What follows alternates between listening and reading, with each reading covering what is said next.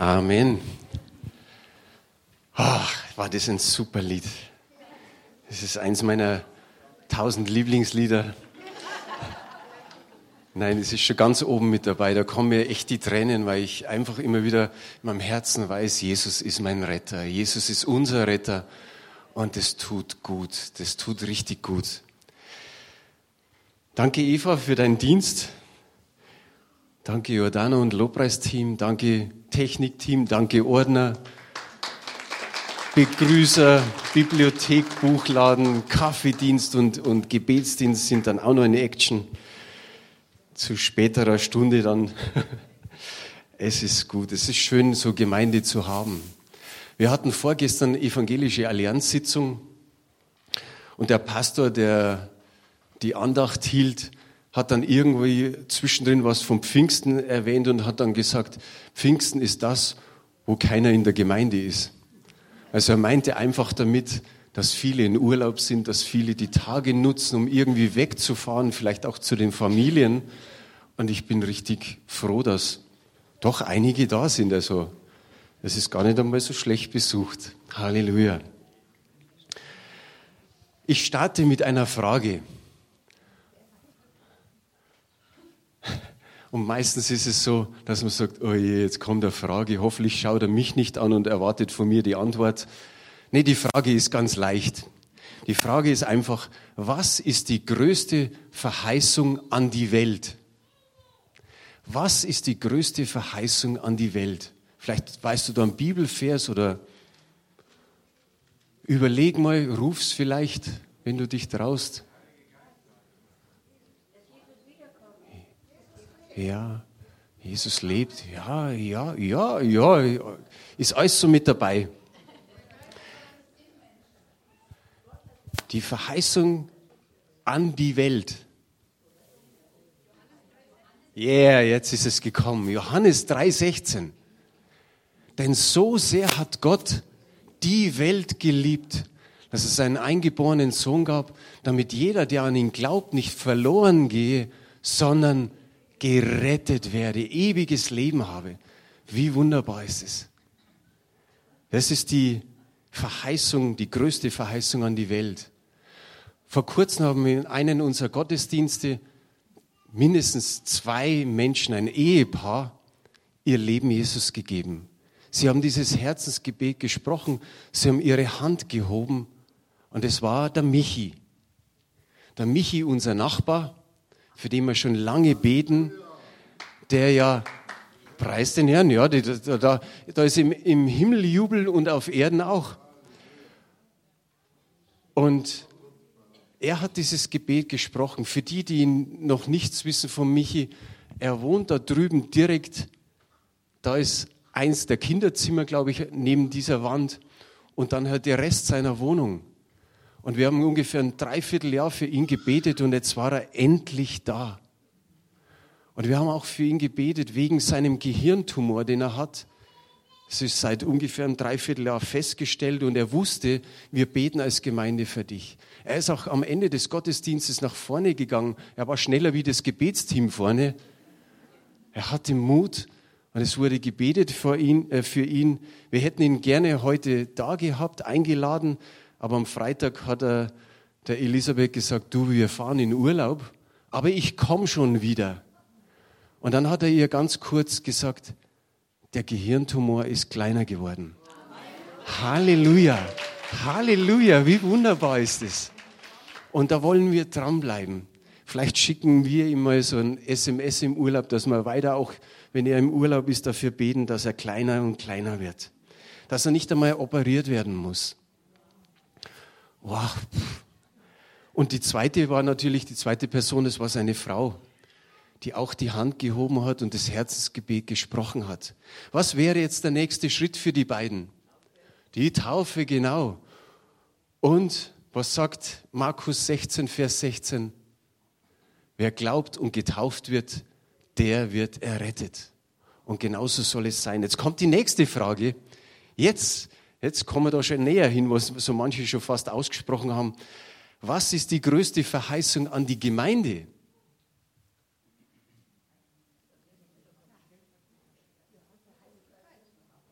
Ja, ja, ja, ja, ja, ja. Ist alles Gutes mit dabei. Die Taufe im Heiligen Geist. Das ist eine wunderbare Verheißung für die Gemeinde. Das ist die Gabe des Vaters, das ist die Verheißung des Vaters und es sind auch die letzten Worte, die Jesus in der Apostelgeschichte gesprochen hat. Wir haben da eine Folie, vielleicht können wir die zeigen. Apostelgeschichte 1 ab Vers 4. Vers 4, Vers 5 und Vers 8.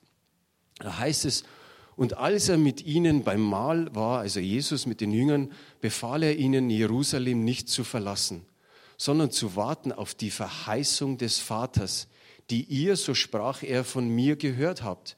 Denn Johannes hat mit Wasser getauft, ihr aber sollt mit oder in dem Heiligen Geist getauft werden, nicht lange nach diesen Tagen. Aber ihr werdet die Kraft des Heiligen Geistes empfangen, der auf euch kommen wird und werdet meine Zeugen sein in Jerusalem und in ganz Judäa und Samarien und bis an das Ende der Erde. Welch wunderbare Verheißung, die Gott der Vater da gegeben hat. Hier steht mit dem Heiligen Geist, ich habe in Klammer hingeschrieben, in dem Heiligen Geist. Das ist so vom Griechischen, kann man es sowohl so nehmen, als wie, also in oder mitnehmen. Die meisten von uns haben die Taufe, die Wassertaufe. Wir sagen auch Glaubenstaufe dazu, darum sagen wir, wer glaubt und getauft ist, wird errettet. Und dieses Taufen heißt eintauchen, heißt untertauchen. Drum machen wir unsere Wassertaufe, unsere Glaubenstaufe folgendermaßen, dass wir diesen Täufling in dem Wasser untertauchen, in den Tod Jesu Christi hineintauchen und in seine Auferstehung wieder auferstehen lassen. Also wir ertränken den Menschen nicht, sondern wir tauchen ihn nur unter. Und ähnlich ist es mit dem Heiligen Geist. Es gibt diese Taufe in dem Heiligen Geist, dass wir förmlich, sprichwörtlich in Heiligen Geist eingetaucht sind, untergetaucht sind. Und diese Taufe im Heiligen Geist ist nur einmal notwendig. Danach gibt es immer wieder eine Erfüllung des Heiligen Geistes, eine neue Erfüllung. Ich habe mir hingeschrieben, Grundsätzliches. Zum Zeitpunkt deiner Errettung ist der Heilige Geist in dir. Aber das ist noch nicht die Taufe im Heiligen Geist. Die Taufe im Heiligen Geist ist eine Erfahrung zusätzlich zur Wiedergeburt. Jesu Auftrag war unter anderem oder hatte zum Ziel, dass er, wie wir hier im Vers 5 lesen, dass er seine Jünger mit oder in dem Heiligen Geist tauft. Die Geistestaufe ist für alle, die geistlich wiedergeboren sind, die es haben wollen und die darum bitten. Also der Geist Gottes ist nicht für die Welt. Die Welt hat ihn nicht. Die Taufe im Heiligen Geist ist das Geheimnis der Kraft der Gemeinde. Ein zweiter Punkt. Jesus Christus ist unser bestes Vorbild, oder? Ist es so? Ein paar sagen Amen, ja. Jesaja hat vor über 700 Jahren, also vor Christi Geburt, hat er immer wieder prophezeit, dass der Geist Gottes auf eine bestimmte Person kommen wird. Das war Jesus. Der Geist wird auf ihn kommen, er wird auf ihn gelegt, er wird auf ihn ruhen. Und in Jesaja 61, Vers 1, da heißt es folgendermaßen, das haben wir auch auf Folie, und Anfang des zweiten Verses, der Geist Gottes des Herrn ist auf mir, weil der Herr mich gesalbt hat. Hier wird von Jesus Christus gesprochen. Er hat mich gesandt, den Elenden gute Botschaft zu bringen, die zerbrochenen Herzens zu verbinden, zu verkünden den Gefangenen die Freiheit, den Gebundenen, dass sie frei und ledig sein sollen, zu verkünden ein gnädiges Jahr des Herrn. Der Geist ist auf mir. Er ist gesalbt. Der Herr hat mich gesalbt. Von Jesus Christus wird auch immer wieder gesprochen. Er ist der Gesalbte. Er ist Christus. Er ist der Retter. Er ist der Messias. Und genau das ist geschehen bei Jesus Christus. Er wurde gesalbt. Gesalbt heißt ganz einfach bevollmächtigt. Wir sagen immer wieder, oder wir wissen es, Jesus tut nur das oder tat nur das, was er den Vater tun sah. Er hat genau das gemacht, was der Vater ihm gezeigt hat. Aber wir müssen noch was dazu sagen. Er hat es gemacht in der Kraft des Heiligen Geistes. Da war immer diese Verbindung zu sehen, was tut der Vater, aber nicht einfach so zu tun, sondern in der Kraft des Heiligen Geistes hat er das äh, getan. Es wird ja so dargestellt, die Taufe, Jesus Christus wird getauft und dann heißt es, nach der Taufe hat sich der Himmel geöffnet und was ist dann geschehen? Dann hat der Vater gesagt, dies ist mein geliebter Sohn, an dem habe ich wohlgefallen. Und dann kam der Heilige Geist in Gestalt einer Taube auf Jesus. Wer schaut Bibel TV? Wer hat schon mal um 13 Uhr, das ist nicht jeden Tag, aber um 13 Uhr die Sendung gesehen, das Superbuch? Suna hat schon Finger vorher gehoben, ein paar haben es gesehen. Schaut euch das mal an. Das ist eine Zeichentrickserie, 26 Teile.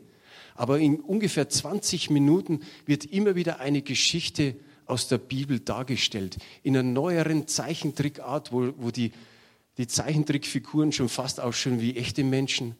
Es ist richtig gut. Und diese Woche war die Taufe von Jesus Christus. Also es ging natürlich um Johannes den Täufer, aber da hat man wunderbar nochmal gesehen, wie die Taube auf Jesus gekommen ist, nicht sich draufgesetzt hat auf, auf den Kopf und da stehen geblieben ist, sondern wie das dann in sich, also in Jesus Christus hineingegangen ist und wie Jesus so wie eine Lichtgestalt dargestanden ist. Also so gut gemacht. Schaut euch mal die, die ganzen Serien an, das ist echt gut.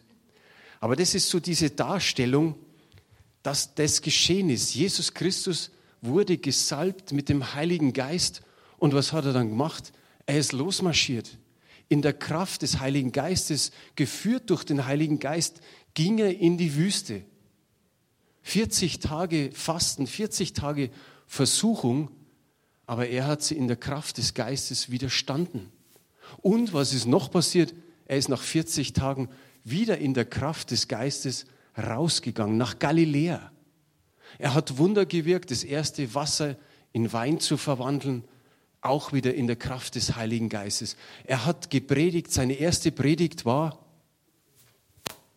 hier steht's, steht glaube ich noch in Lukas 4, Vers 18, aber er hat das genau ausgesprochen. Er hat die Rolle von, von Jesaja ausgerollt und er hat diese Worte gesprochen.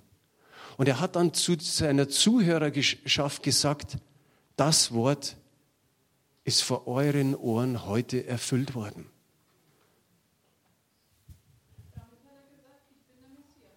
Amen. Ja. Schauen wir uns Apostelgeschichte 10, Vers 38 an. Das ist die nächste Folie. Der Petrus war bei dem Cornelius und da hat sich nicht nur der, der Cornelius bekehrt, sondern die ganze Familie, alle, die in dem Haus waren, alle haben sich taufen lassen, alle haben in, in anderen Sprachen gesprochen und es ist richtig was los gewesen. Und der Petrus hat einfach diesen Leuten erklärt, erzählt, gepredigt, was hier steht. Und das ist eine kleine Zusammenfassung, wie der Dienst von Jesus Christus hier auf Erden war, wie Gott Jesus von Nazareth gesalbt hat mit Heiligen Geist und mit Kraft der ist umhergezogen und hat Gutes getan und alle gesund gemacht, die in der Gewalt des Teufels waren, denn Gott war mit ihm. Das ist im Großen und Ganzen sein Dienst auf Erden gewesen. Natürlich gehört sein Opferdienst auch dazu. Ganz, ganz wichtig. Damit sind wir eigentlich schon beim dritten Punkt angelangt. Salbung oder gesalbt. Gesalbt bezieht sich auf, auf das Symbol des Ausgießens von Öl über eine Person, die für einen bestimmten geistlichen Dienst ausgewählt ist und durch die Salbung bevollmächtigt ist. Da werden wir gleich noch ein paar Bibelstellen dazu sehen. Das Salböl war symbolisch für den Heiligen Geist. Ganz, ganz einfach. Wir können fragen, war Jesus mit Öl gesalbt? Bei, nach der Taufe da war eher so der Heilige Geist und das ist ja ein Ausdruck, das Öl für den Heiligen Geist, genauso ist die Taube für den Heiligen Geist, Feuer oder Wind, das sind alles Symbole für den Heiligen Geist. Gott der Vater hätte es machen können, dass da ein Ölhorn oder ein Ölkrug runterkommt nach der Taufe und Öl gießt sich über Jesus aus. Aber es ist geschehen, dass eine Taube in der Gestalt, oder besser gesagt der Heilige Geist in der Gestalt der Taube auf Jesus gekommen ist. Aber im Alten Testament wurden hohe Priester und Priester und das ganze Heiligtum bei der Weihe mit Salböl gesalbt. Jesus selbst, wie ich vorher gesagt habe, er ist der hohe Priester. Er wurde durch den Heiligen Geist gesalbt, um seinen Dienst zu tun hier auf Erden. Was habe ich mir noch hingeschrieben? Und seitdem ist es möglich, dass die ganze übrige geistliche Priesterschaft von den Aposteln bis zu uns heute diese Salbung empfangen kann und einen Dienst tun kann. Dieser Ausdruck bezieht, bezieht sich, also die Salbung, auf die Weihe, auf einen Bevollmächtigungsakt. Das Ziel ist dabei, dass, die, dass eine Kraftmitteilung für ein sieghaftes Leben da ist. Gott ließ im Alten Testament für den priesterlichen Dienst salben, für den königlichen Dienst und für den prophetischen Dienst. Und da haben wir jetzt drei Bibelstellen. Die erste handelt von David, das ist 1 Samuel, Vers 16 bis 13. Da nahm Samuel sein Ölhorn und salbte ihn mitten unter seinen Brüdern. Und der Geist des Herrn geriet über David von dem Tag an und weiterhin. Samuel aber machte sich auf und ging nach Rama. Hier ist ein König gesalbt worden mit Öl. Jetzt kommen Priester dran. 2. Mose 40, die Verse 13 bis 15. Und Aaron die heiligen Kleider anziehen und ihn salben und weihen, dass er mein Priester sei. Und du sollst seine Söhne auch herzuführen und ihnen die Untergewänder anziehen und sie salben, wie du ihren Vater gesalbt hast, dass sie meine Priester seien. Und diese Salbung sollen sie haben zum ewigen Priestertum bei ihren Nachkommen. Und eine dritte Stelle noch, das ist 1. Könige 19, Verse 15 und 16. Da werden zwei Könige gesalbt und ein Prophet. Aber der Herr sprach zu ihm, geh wieder deines Weges durch die Wüste, ist der Elia, nach Damaskus und geh hinein und salbe Hazael zum König über Aram und Jehu, den Sohn Nimschis, zum König über Israel und Elisa, den Sohn Schaffats von Abel Mehola zum Propheten an deiner Stadt. So hat Gott diese Leute, sage ich jetzt mal, ausgerüstet und so rüstet er heute die Gläubigen durch die Geistestaufe aus. Er setzt uns instand, dass wir Priester sind, um Gott anzubeten und ihm zu dienen. Er setzt uns instand, um Könige zu sein. Vielleicht ist es ein bisschen zu viel für dich, Königskinder zu sein, um mit ihm im Reich Gottes zu herrschen. Er setzt uns instande, Propheten zu sein, im Geist Zeugnis von ihm abzulegen. Das sind unsere Dienste. Vielleicht ist es für dich ein bisschen hoch, aber wir gehören zum königlichen Priestertum. So schreibt es der Petrus. Schauen wir uns Apostelgeschichte 2, Vers 4 an.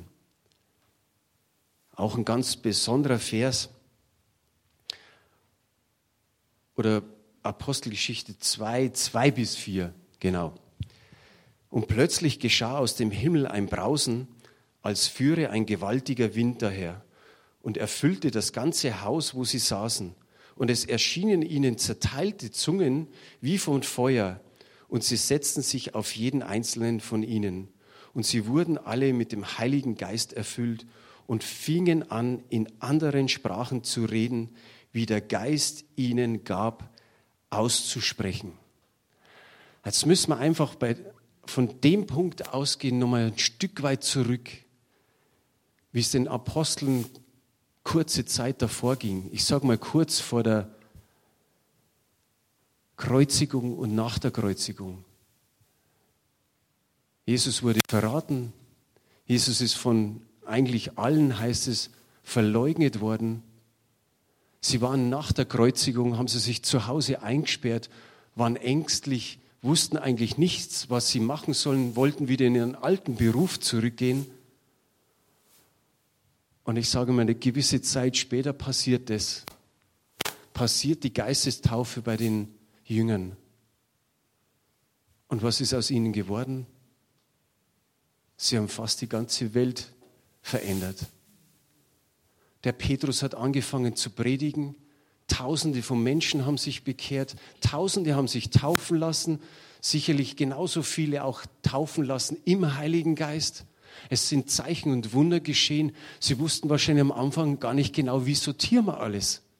Wie gestalten wir die Gottesdienste? Was machen wir mit den Begegnungen zu Hause, in den Häusern? Wie machen wir dieses? Wie machen wir jenes? Wir lesen das dann auch später in Apostelgeschichte 6, wo es um die Diakone geht und so weiter. Also es ist mords was los gewesen. Und dann ist noch eine wunderbare Geschichte in Kapitel 3 von, von der Apostelgeschichte. Da sagen diese beiden, der Johannes und der Petrus, zu dem Lahmen, der von Geburt auf lahm war, 40 Jahre lang. Sie haben ihn einfach bloß vor den, vor den Tempel hingesetzt am Eingang, damit er betteln konnte. Und dann gehen die beiden hin und sagen, wir haben kein Geld, wir haben nicht Silber, wir haben nicht Gold, aber im Namen Jesu steh auf. Sie reichten ihm die Hand und er stand auf. Er jubelte, er schrie, er, er pries Gott und sprang so durch, durch die Tempelhalle und lobte Gott. All das nach ein paar Wochen später, alles durch die Taufe im Heiligen Geist. Die Männer waren wie verändert.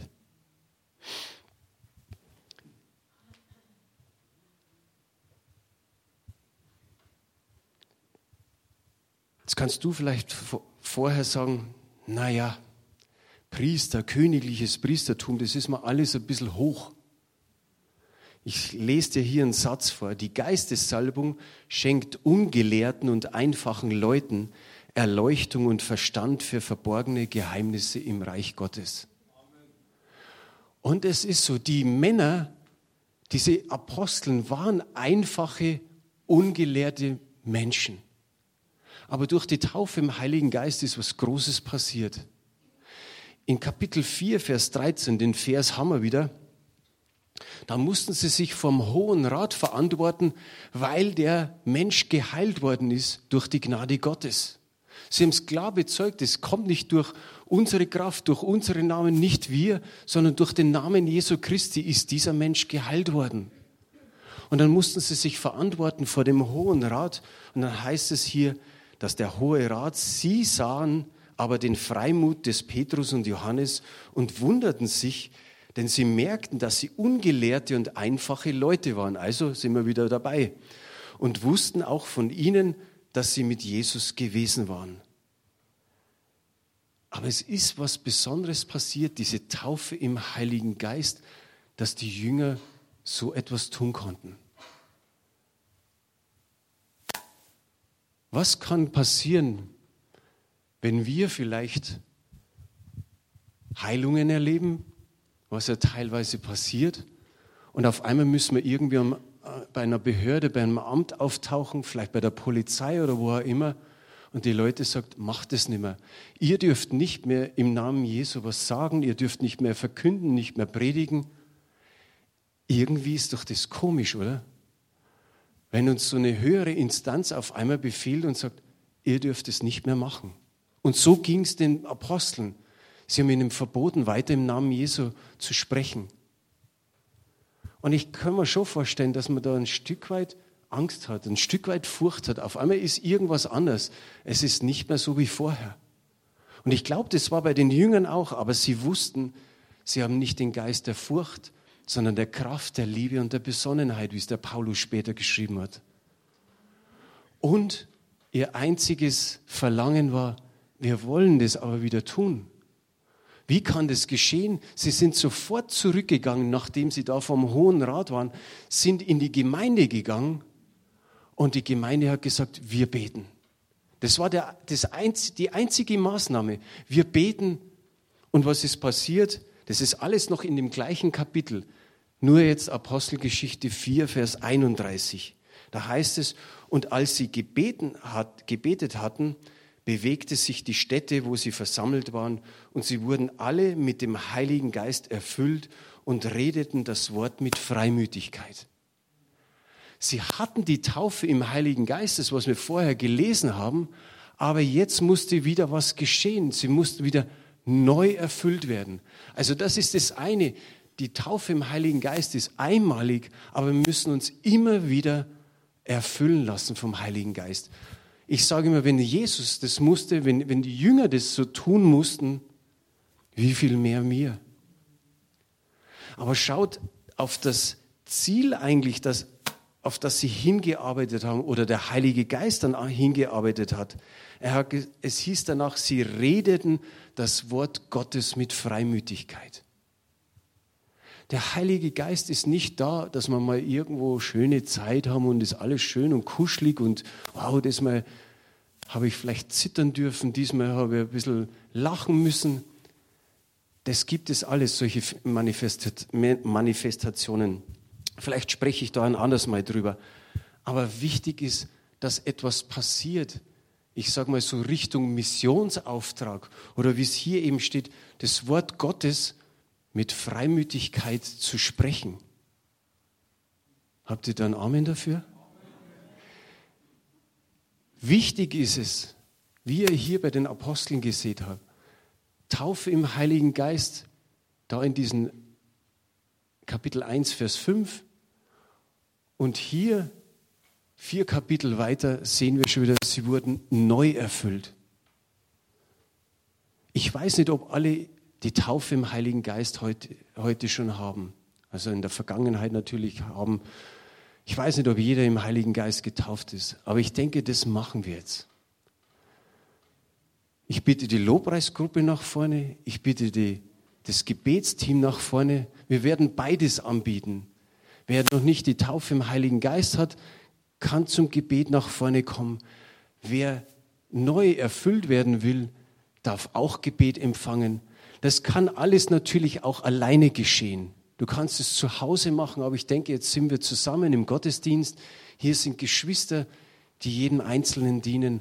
Und ich finde es richtig gut, dass wir das machen können, dass wir das vor allen Dingen an, an Pfingsttag machen können, am Sonntag machen können. Ich habe so in meiner Vorbereitung noch einen Vers bekommen. Eigentlich waren es mehrere. Aber in Römer 8, Vers 32, den haben wir sogar noch auf Folie, auch wenn das schon weg ist, ist nicht so tragisch. Der auch seinen eigenen Sohn nicht verschont hat, sondern hat ihn für uns alle dahingegeben. Das wissen wir, das ist unsere Rettung. Wie sollte er uns mit ihm nicht alles schenken? Er schenkt uns die Taufe im Heiligen Geist. Er schenkt uns die neue Erfüllung im Heiligen Geist. Wie viel schenkt Gott, der Vater, Jesus, der Herr, dass wir neu die Kraft des Heiligen Geistes erleben dürfen. Ich habe mir noch ein paar Notizen gemacht, bevor wir anfangen. Auch in Lukas steht in Kapitel 11, dass wir Väter, die eigentlich böse sind, unseren Kindern gute Gaben geben. Wie viel mehr gibt der Vater im Himmel den Geist Gottes? Auch das, ich habe mir jetzt mehrere Bibelübersetzungen so angeschaut, das ist die Taufe im Heiligen Geist, dass Gott den Geist, den Heiligen Geist geben möchte. Ich weiß nicht, wer ein bisschen Ahnung hat von der Pensacola-Erweckung, die so, ich sage mal, in den 90er Jahren war. Da gab es einen Dr. Michael Brown, das war so mehr oder weniger der Lehrer von ihnen. Und ich bin mir nicht mehr ganz sicher, ich habe das Buch jetzt nicht gefunden, aber das hieß, glaube ich, so, wo ist die Kraft der Gemeinde geblieben? Und wenn wir das alles so lesen, lest euch ruhig mal nochmal so daheim die Apostelgeschichte durch. Die Kraft kommt durch den Heiligen Geist. Durch die Taufe im Heiligen Geist, durch immer wieder stete Erfüllung im Heiligen Geist. Und ich glaube, das ist notwendig. Das ist für uns Einzelne notwendig, für die ganze Gemeinde notwendig, dass wir einen gewissen, sagen wir mal, Neustart haben, einen neuen Startschuss haben, um zu sagen, ja, in der Kraft des Heiligen Geistes wird noch viel, viel mehr passieren. Und die Leute sollen es entdecken, die Leute sollen es mitbekommen. Nicht nur so ein Michi und seine Frau, die Caro, sondern viele Menschen hier in der Umgebung und in unserer Umgebung, wo du dein Umfeld hast. Wie gesagt, es ist mir so wichtig, auch diesen Freimut. Wenn wir die Taufe im Heiligen Geist haben, wenn wir erfüllt sind vom Heiligen Geist, du bekommst neuen Freimut. Da wird nicht die Scham oben droben stehen über dir, sondern freimütig. Du wirst sehen, dass das was auslöst in der geistlichen Welt. Und dazu möchte ich euch ermutigen. Kommt einfach jetzt während des Lobpreises, darum haben wir auch den Lobpreis gekürzt, dass wir am, Ende des Gottesdienstes auch genügend Lobpreiszeit haben. So bete du mit, wenn du hier nicht vorne bist, dann segne im Lobpreis die Menschen, die da vorne sind. Geh im Lobpreis mit. Das ist Gemeinschaft, das ist gemeinsam einander dienen und was zu erwarten dass der Geist Gottes Großes vollbringt in unseren Reihen. Amen. Amen.